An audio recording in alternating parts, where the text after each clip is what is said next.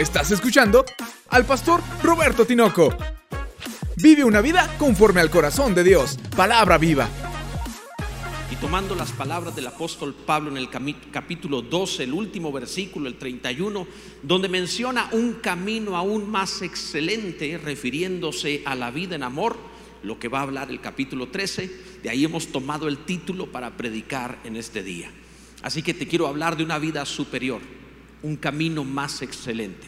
Tener una vida por encima del promedio en este mundo. Si hay alguien que le interese, debería decir amén. Gracias Dios. Te invito a abrir la palabra en 1 Corintios capítulo 13. Leeremos los versículos del 4 al 7.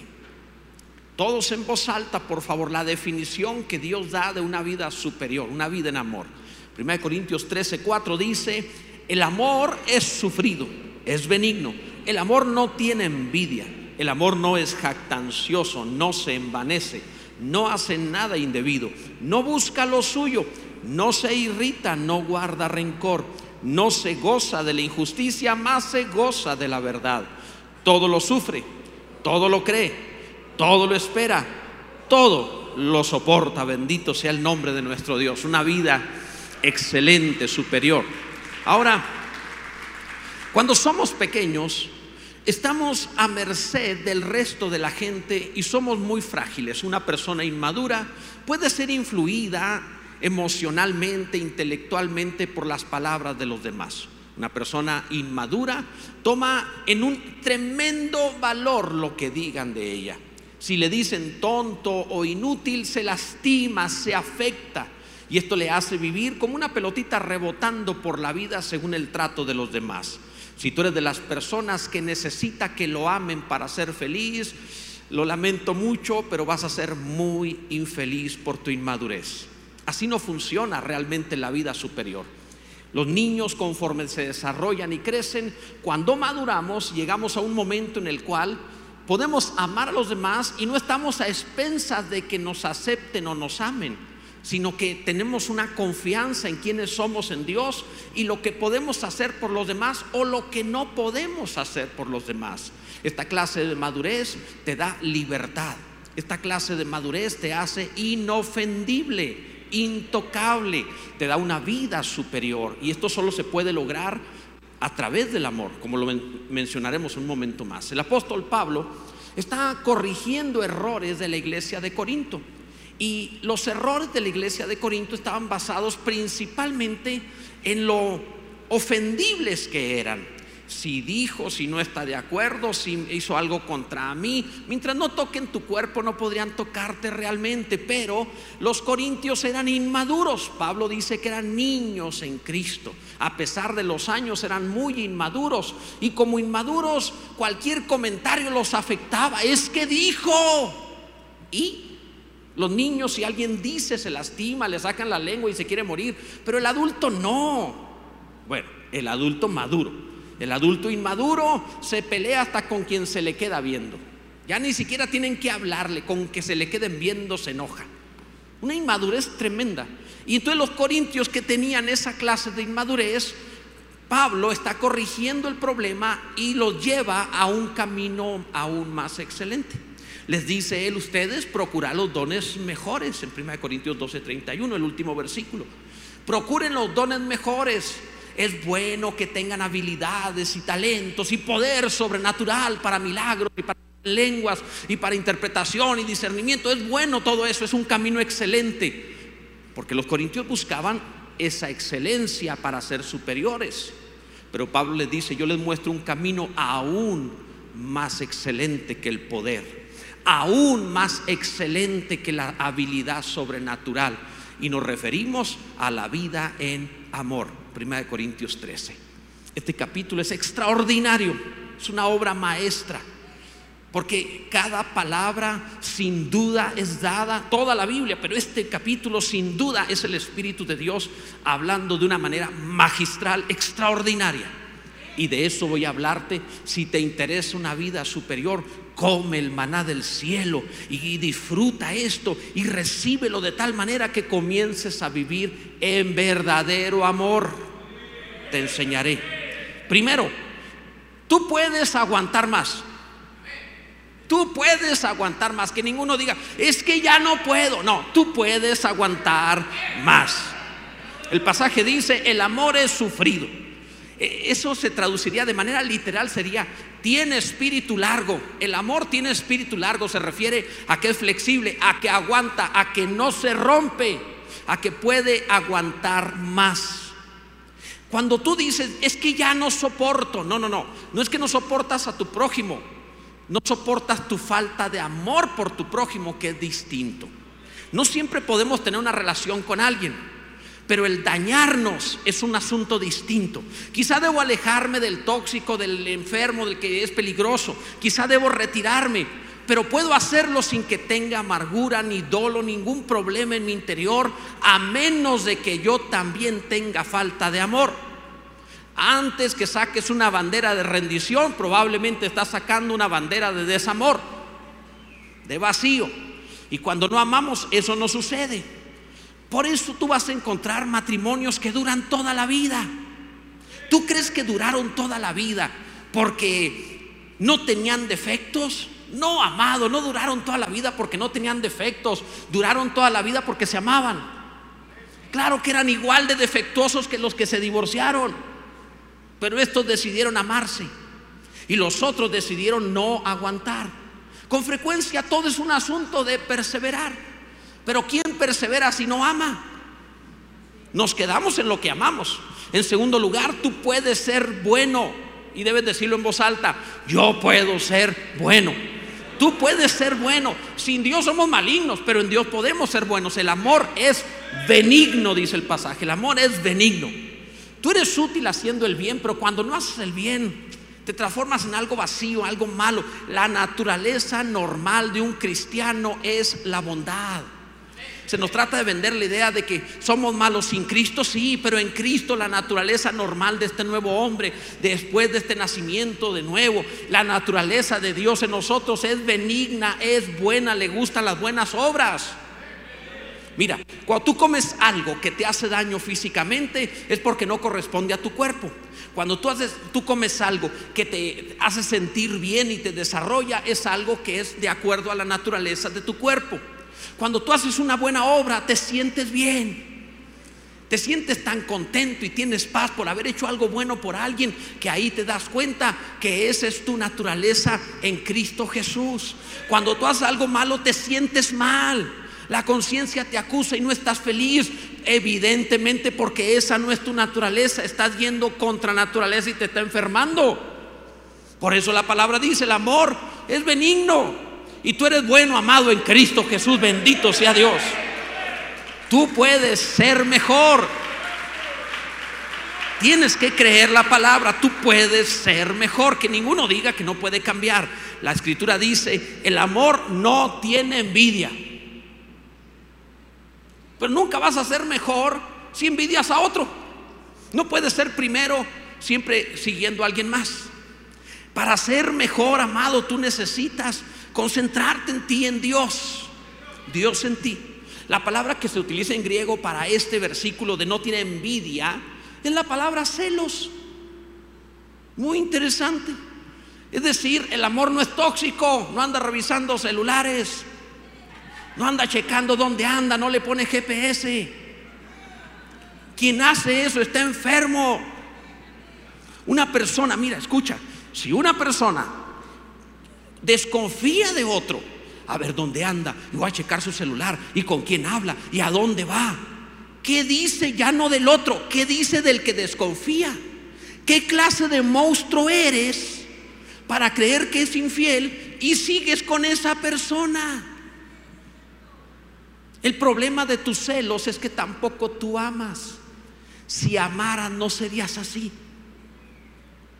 Todo el que es tóxico no necesita eh, dejar la toxicidad, primero necesita saber amar para que la toxicidad se termine en su vida. Cuidado con eso, amados.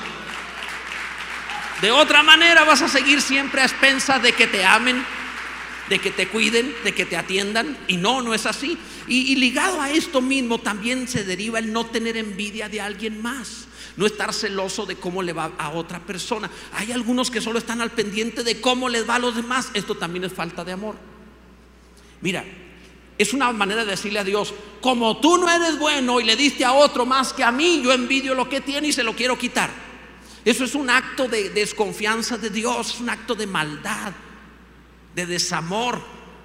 Deseas lo ajeno cuando no sabes lo que Dios tiene para ti. Envidias la vida de otro cuando no sabes quién eres tú. Y todo esto es una ausencia de amor. Así que en el nombre del Señor aprende a amar y crece amado en Cristo Jesús. Tú puedes ser limpio. Tú puedes ser limpio. Que no te vendan la idea de que así soy, soy sucio y soy malo. Tú puedes ser limpio. La Biblia dice, el amor no es jactancioso. ¿A qué se refiere con esto? Es una palabra que resume a no ser vacío y fanfarrón. Las latas vacías son las que más ruido hacen. Si los hombres, no, lo diré de otra manera, si realmente hubiéramos hecho en el mundo todo lo que decimos que hemos hecho, ya no habría necesidad de hacer nada. Es increíble el cómo cuando se está vacío se tiene que estar diciendo a los demás todo lo grande que eres. Cuando eres grande no tienes que decirlo, lo eres y punto. Nunca anda un altote diciendo, yo estoy bien altote, yo estoy bien altote, yo estoy bien altote. O sea, no, tiene que decirlo, lo sabemos. Los chaparros somos los que decimos, estoy más alto, estoy más grande. O sea, es un complejo napoleónico. Andar de fanfarrón muestra un corazón vacío que no ama. ¿Sabes? ¿Para qué veniste? Te dije que hoy no. Entonces, amado, cuidado. Cuando nuestra boca es más grande que nuestro corazón, las consecuencias van a ser más grandes que la recompensa. Tengan cuidado en cómo hablan, no es correcto. Además, amados, tú puedes ser grande. Alguno debe decir, sí, Señor, yo puedo ser grande. No me voy a quedar pequeño, no voy a ser insignificante, yo puedo crecer. Tú puedes ser grande. El pasaje dice, el amor no se envanece Ahí usa una palabra que significa hinchar. Literalmente sería un globo. El amor no se envanece, no se hincha, no se infla. Eh, eh, hay, vidas que parecen globos, solo sirven para inflarse y salir volando, pero no, no sirven otra cosa.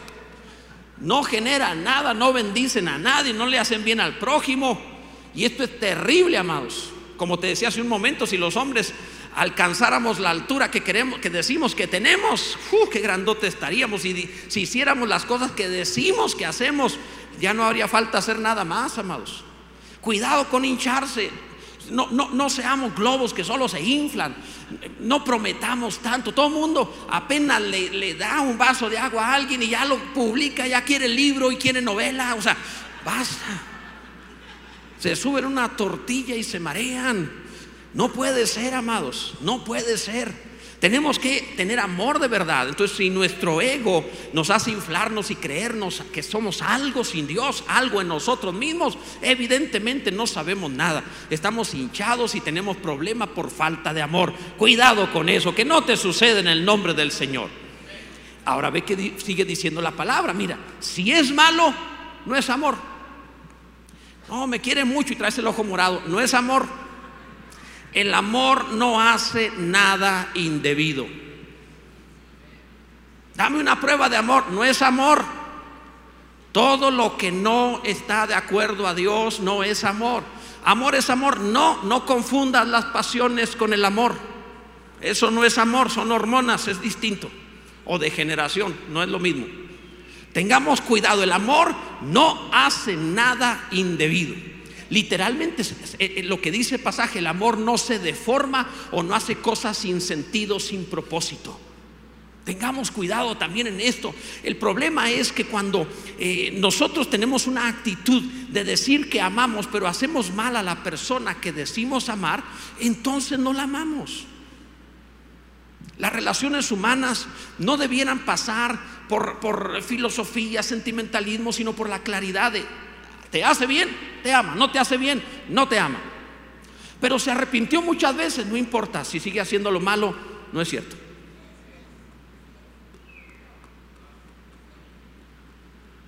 Ya ves, ¿para qué me trajiste? Era para ti. Entonces, eh, no hace cosas sin propósito, va ligado, no hace nada indebido, también va ligado a no hacer cosas sin resultado, sin propósito, sin objetivo. No anda viviendo en la vida porque sí. Todo lo que hace tiene propósito. Es decir, imagínate ir una obra de teatro y encontrar una obra sin trama.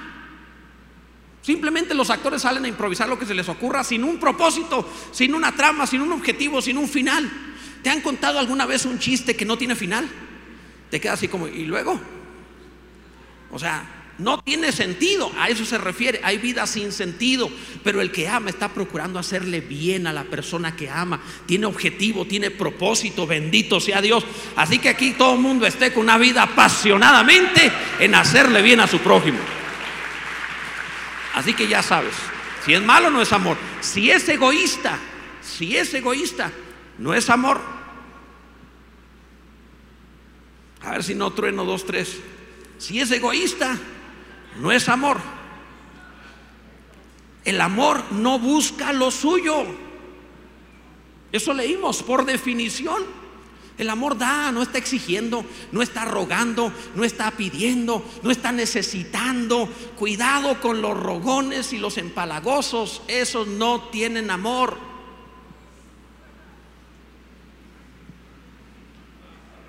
Es rogón o empalagoso, no tiene amor.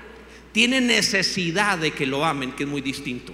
Te va a chupar la vida porque es necesitado de amor, no tiene amor, está rogando que le den. Si eres de las personas que no eres feliz y no te aman, tú no amas tampoco. Es que te trato de dar libertad, estoy rompiendo cadenas, estoy haciendo gente libre, haciéndole entender la conciencia de cómo vivir libre delante de Dios. Apréndelo, por favor. Si tú sufres porque estás con una persona que no te ama y todavía sigues ahí, estás enfermo, no tienes amor tú tampoco. Cuidado con eso. Acuérdate, los niños necesitan, pero ¿tú crees que te aman? No, mira, a mí me ha tocado una ocasión, tuve que decirle a un niño de seis años que su mamá había fallecido. Su papá no le quería decir, es, obvio, ¿qué, qué, cosa tan horrible, ¿cómo le explicas? Así que su papá dijo, pues el pastor, es para eso están los pastores, órale, y me aventó por delante. ¿cómo le dices? Entonces yo busqué las palabras más dulces para decirle a, un niño de seis años que su mamá había fallecido. Le hablé del cielo y le, endulcé la muerte. Y él, esta fue la frase que usó. ¿Y ahora quién me va a cuidar? Y uno preocupado que va a sentir. Él no está pensando en amar a alguien, está pensando quién me va a amar a mí ahora. O sea, eh, para un niño, como todavía no es maduro, necesita que lo amen, pero no sabe amar. Así funciona. Algunos padres son torpes en enseñar a sus hijos diciendo, no, todavía no, no le digas porque se, mejor manténlo así toda la vida. Entre más chiquito, más rápido lo asimila. La verdad que sí, porque es inmaduro todavía. Pero sigamos en esto entonces. ¿Qué debemos hacer? Si tú eres de la gente que está eh, diciendo para que mi matrimonio funcione, mi esposo, mi esposa debe cambiar esto, esto, esto y esto y esto, no va a funcionar nunca tu matrimonio. Porque tu vida va a funcionar cuando no necesites que los demás cambien o te amen a ti. Tú vas a ser feliz y en paz en Dios y tomarás la decisión de estar o no estar con la otra persona, dependiendo qué tan grave sea su situación. Pero la relación es otra cosa distinta. Tú eres libre en el Señor para amar o retirarte, pero eres libre, no necesitas, has madurado, no eres un niño. Pero si sigues preguntando por tus derechos, entonces tus derechos son una cruz. Si sigues preguntando cuáles son mis derechos, es una cruz. La vida así es. Solo sigue viviendo, te va a dar en los tobillos y te va a tirar la vida se va a encargar de desinflarte. Así que en lugar de pasar con dolor en la vida, libérate hoy mismo diciendo, gracias Dios, yo puedo amar libremente a quien he decidido amar y mantenerme allí y puedo no exigirle a la otra persona que cambie porque Dios me ha hecho libre. Te pongo el ejemplo de una relación para ilustrar en todas las relaciones humanas. Si es irascible, si es irascible, no es amor explosivo, iracundo, no es amor. Dice el pasaje, el amor no se irrita. Literalmente es algo así como cercano al ácido, así se podría traducir. Si es ácido, no es amor. ¿A qué se refiere? Hay quienes son explosivos, golpean, maltratan, gritan, son ásperos. Hombres y mujeres, no solo los hombres. ¿eh? Hay mujeres también así. Por cierto, les digo algo. La Biblia es muy económica, no desperdicia palabras. Cada vez que algo es importante lo dice dos veces, cuando es muy importante lo dice tres veces. Cuando es una doctrina de vital importancia lo dice cuatro veces, como el justo por su fe vivirá, lo dice cuatro veces en la Biblia. Pero dice cinco veces sobre la mujer rencillosa. Viene allí. Cinco veces. Por algo será. Luego te encuentras a la hermanita llena de vida y el hombre ya parece un zombie medio muerto, pues lo fueron desgastando. La Biblia dice que es como carcoma los huesos, lo fue comiendo. Dos, tres pensaron cosas. Bueno, en fin. Entonces el amor no se irrita. No puedes estar en una relación donde te piden perdón, te piden perdón, te piden perdón, pero siguen haciendo lo malo. Es como ácido, dice el pasaje. O sea, te arroja ácido, perdóname. ¿Y quién me quita el daño del ácido? Ya no va a ser igual.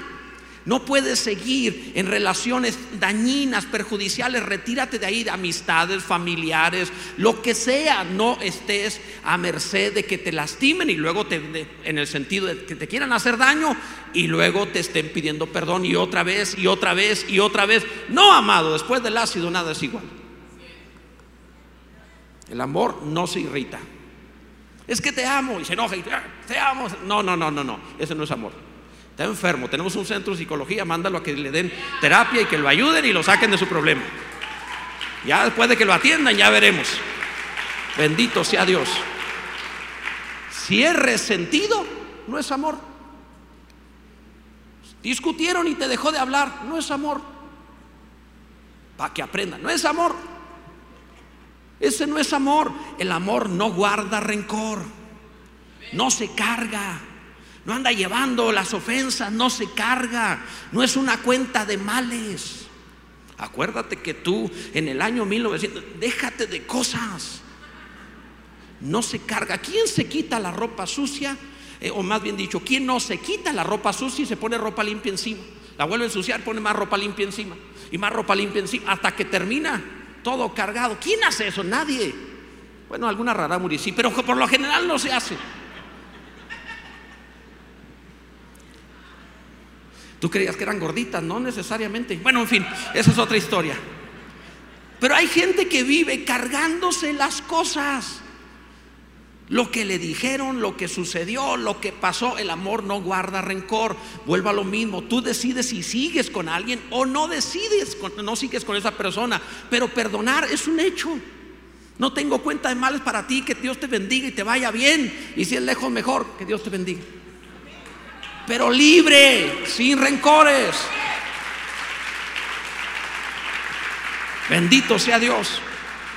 La Biblia dice que Jesús superó la cruz la traición de Judas, del pueblo, menospreciando el oprobio, dándole un menor precio. Es que dijo de mí y que te sale una roncha por lo que dijo. ¿Qué importa?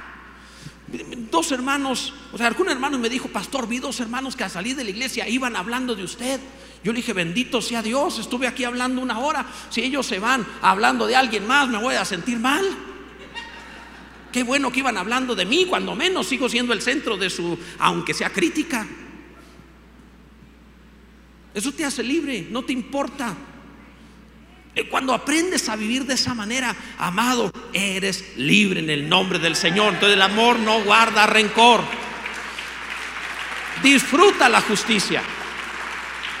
Disfruta la justicia. En serio, disfruta la justicia. Dice el pasaje, el amor no se goza de la injusticia. El cristiano es como una semilla de Dios sembrada en la tierra que germina y da fruto en medio de la justicia. Cuando las cosas son justas, dice la Biblia, decirle al justo que le irá bien. Porque a mí no me va bien, Dios, si soy cristiano? No es tu dogma, son tus obras de justicia las que te bendicen. Aunque tengas el dogma cristiano, si no vives en justicia no prosperarás. Y por diseño, el cristiano disfruta la justicia, disfruta lo honorable. El reino tiene un estándar más alto que el mundo. Eso es lo normal para nosotros. Cada pequeña decisión en la vida es la oportunidad de ir definiendo hacia la justicia o hacia la injusticia. Son decisiones en la vida. ¿Esto te va a hacer feliz o te va a hacer infeliz? ¿Te va a hacer grande o te va a hacer pequeño? Tú decides. ¿Cuánto dinero aceptarías por tu vida? No, nada, yo quiero seguir viviendo. Pues eso es lo que haces constantemente en un soborno, en un mal negocio, en hacer las cosas mal. Estás vendiendo tu vida por algo. Deja tú la vida aquí, la vida eterna. Jesús dijo que le valdrá al hombre que ganare todo el mundo y pierda su alma. No es buen negocio. Pero así seas un cristiano que tiene lo básico, vives en Dios, estás amando al Señor, sirves a los hermanos, tienes una buena familia, tú eres riquísimo en el reino de los cielos, bendito sea Dios. Gloria a Dios. Disfruta lo genuino. Disfruta lo genuino también. Esto es importante, lo auténtico. El pasaje dice, el amor se goza de la verdad. Ahora, la Biblia cuando habla de verdad se refiere a lo auténtico, lo que no cambia, lo genuino. No es solamente, yo siempre digo la verdad porque es bien ácido con los demás. No, no estoy diciendo eso. Hay quienes son bien cínicos y dicen, es que yo soy verdadero. No, no es verdadero, es un cínico. La verdad es lo que no cambia, lo íntegro, lo auténtico, lo genuino. La Biblia dice, es la palabra que utiliza lo auténtico, lo genuino. Así que el pasaje está diciendo esto. Si tú te entretienes y te gozas más en lo pasajero, no tienes amor. Si quieres saber qué tan buen cristiano eres, analiza tus entretenimientos. Eso eres. Tú no eres lo que los demás ven. Tú eres lo que eres cuando nadie te ve. Y si ahí cuando nadie te ve disfrutas cantar a Dios, la palabra del Señor, hacerle bien a alguien, tú eres un buen cristiano, bendito sea Dios. Pero si no disfrutas las cosas de Dios, si se va a acabar este gritón, entonces tú tienes un problema.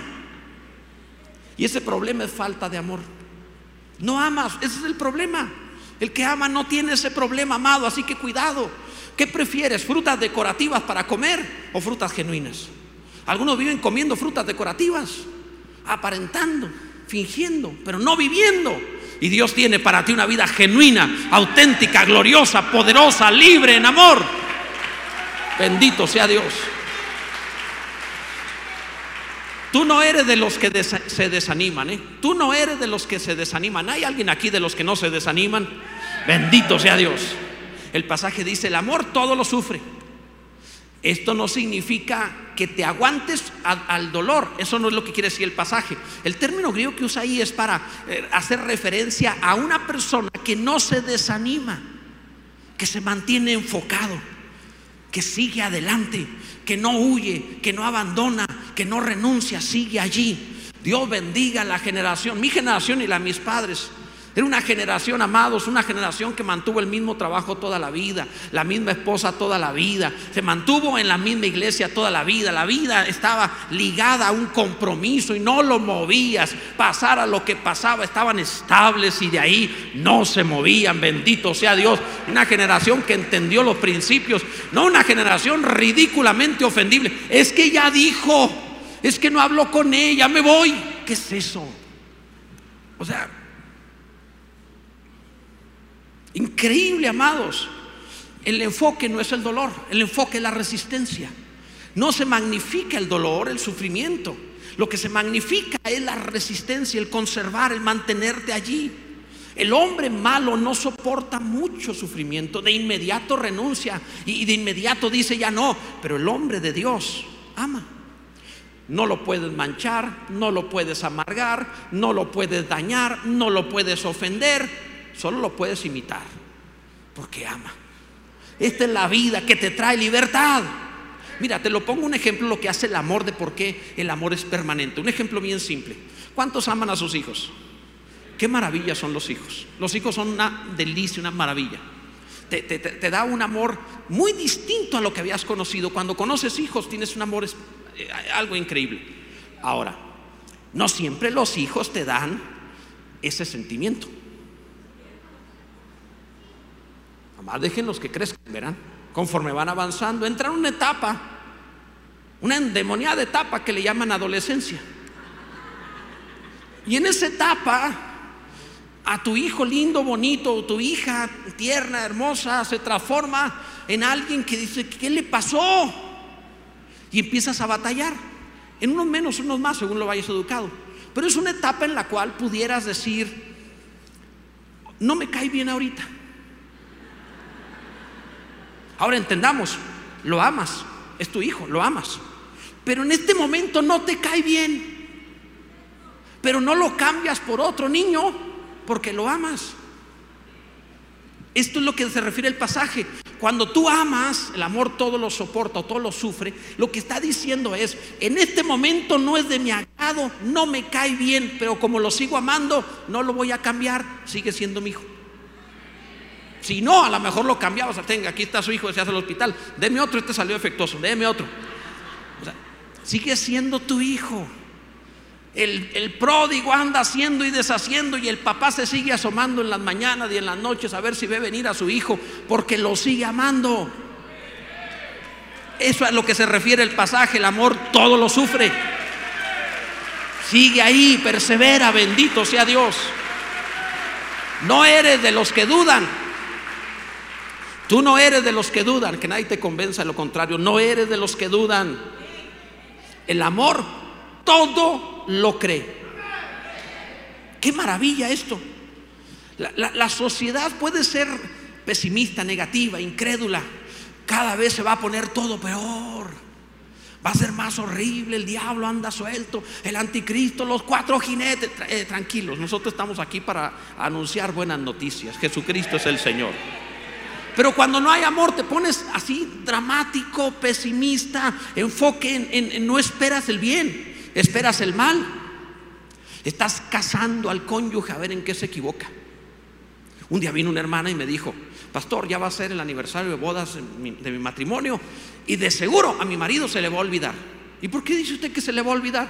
Es que siempre se le olvida. ¿Y por qué no le recuerda? Ah, no, voy a esperar que se... O sea, ¿para qué estás casando el error si ya sabes que el pobre tipo se le olvida? La pastora es bien lista.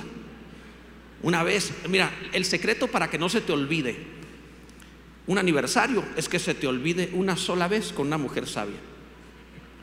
Ella no me dijo nada, se fue al paso, se metió una tienda cara, se tomó un video y me dijo, mira lo que me estás regalando en este momento por nuestro aniversario de bodas. Nunca más se me ha vuelto a olvidar eso. Jamás se te vuelve a olvidar. En lugar de estar cazando el error, actúa. El amor todo lo cree. En lugar de estar esperando lo malo, tú sabes, vas a actuar en consecuencia. O sea, solo Jesús que ama puede poner de tesorero a Judas. Puede llamar de su mejor apóstol a su mayor perseguidor, Saulo de Tarso. El amor todo lo cree. La Biblia dice, si supieres entresacar, escucha este secreto. Este secreto es parte de mi ministerio. Si sabes entresacar lo precioso de lo vil, serás como mi boca quieres ser la boca de Dios, aprende a que donde todos ven lo malo, tú puedas entresacar el bien de allí. Un tesoro en un campo, puedes entresacar la harina de la levadura, puedes sacar peces buenos de entre los malos, puedes sacar el bien de donde sea. Bendito sea. Alguien bendiga a Jesucristo, Él es bueno. Gloria a Dios. No eres de los pesimistas, ligado, al anterior, no eres de los pesimistas. ¿Hay algún positivo aquí lleno de fe? Amén. El amor todo lo espera. La esperanza mueve al cristianismo. Que ninguno diga, no, es que yo soy muy escéptico. No, no es cierto, no eres escéptico. Eres un rebelde. El ateísmo no es una postura de fe ni una postura de ciencia, es una postura de rebelión. No nos hagamos locos. Todo mundo tiene una gran esperanza. Mira, cuando desayunas algo, no estás en me va a hacer daño, me va a enfermar. Tú estás en la esperanza que eso te va a hacer bien. La ropa que viste no estás en la expectativa, a ver si no se rompe a mediodía. Tú estás en la esperanza de que no le va a pasar nada, te va a cubrir durante el día y que te vas a ver bien. Cuando vives en una casa, no vives a ver cuándo se me cae. No, no, tú estás en la expectativa que tu vida, que tu casa funciona, que estarás ahí feliz y después la decoras y la arreglas. Compras un mueble, una televisión. Todo lo que haces en el mundo tiene esperanza.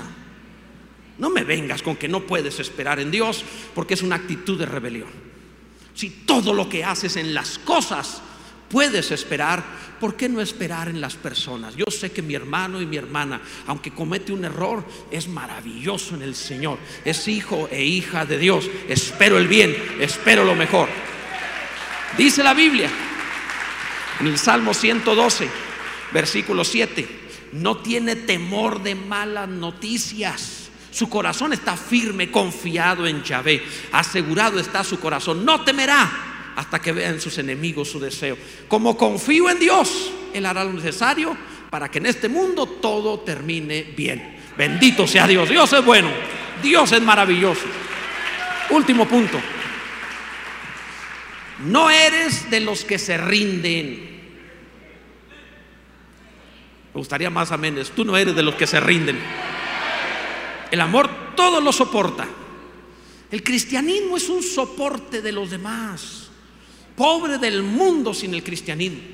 La iglesia es un soporte de la sociedad. La iglesia es un soporte. Es más, ni la familia existiría sin la iglesia. Te lo pongo así porque es la iglesia la que estableció la boda, la protección de la matriz, matrimonio, proteger a la mujer, proteger a los hijos, la que estableció las leyes de tal manera que protegieran las familias. Aún la familia le debe su soporte, su existencia a la iglesia. Bendito sea Dios por la iglesia. Tú no eres de los que se rinden, tú eres un soporte. Y cuando tienes problemas, tienes la oportunidad de inspirar a otros y ser soporte de los demás. Y eh, David necesitó un gigante para transformarse en rey, para que los demás creyeran en él. Tú necesitas soportar un problema para que los demás te vean y glorifiquen a Dios y digan qué maravillosa es la iglesia. El amor soporta. Tú ves una mujer que pueda ser frágil de 50 kilos como pesan normalmente todas las mujeres.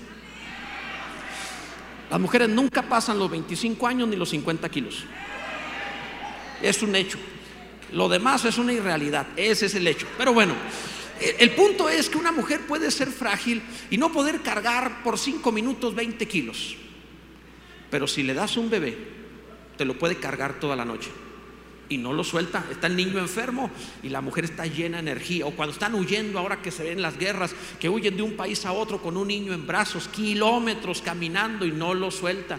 Y uno dice, ¿de dónde saca su energía? No, amado, no son sus brazos, es su corazón, es su amor. Cuando se ama, todo lo soporta, puede aguantar, puede soportar, puede fortalecer. Bendito sea Dios. Cuando te sientas débil, si te sientes débil, no te está fallando la fuerza, te está fallando el amor. Fortalécete en amor y soportarás eso y más. Bendito sea Dios. Debo concluir. Esta vida es la que el apóstol Pablo le está dando a los corintios diciendo, esta es la vida invencible. La vida que puede contra la muerte, la vida que logra todo. Y esto está al alcance de todos los cristianos. Si hay alguien que le interesa de esa forma de vida, está dentro de ti fluyendo por el Espíritu Santo. Deja de oír lo que el mundo dice y empieza a oír lo que Dios dice, te volverás alguien poderoso, invencible. Bendito sea Dios, libre. Ponte en pie, por favor, bendito sea Dios. No te voy a tratar como víctima porque entonces nunca vas a sanar. Te voy a tratar como alguien responsable de gestionar sus propias emociones. No eres responsable de lo que otro hizo. Eres responsable de lo que tú haces dentro de ti con lo que otro hizo. Y si eres responsable de gestionar tus propias emociones, tienes posibilidades de ser libre. Todos los que están lastimados, heridos, hoy es tu oportunidad de libertad. Hoy debes decirle a Dios, levanta tus manos al cielo, ora y dile a Dios, Señor, tú me has dado libertad en serio. Tú has librado mi corazón de amarguras y resentimientos.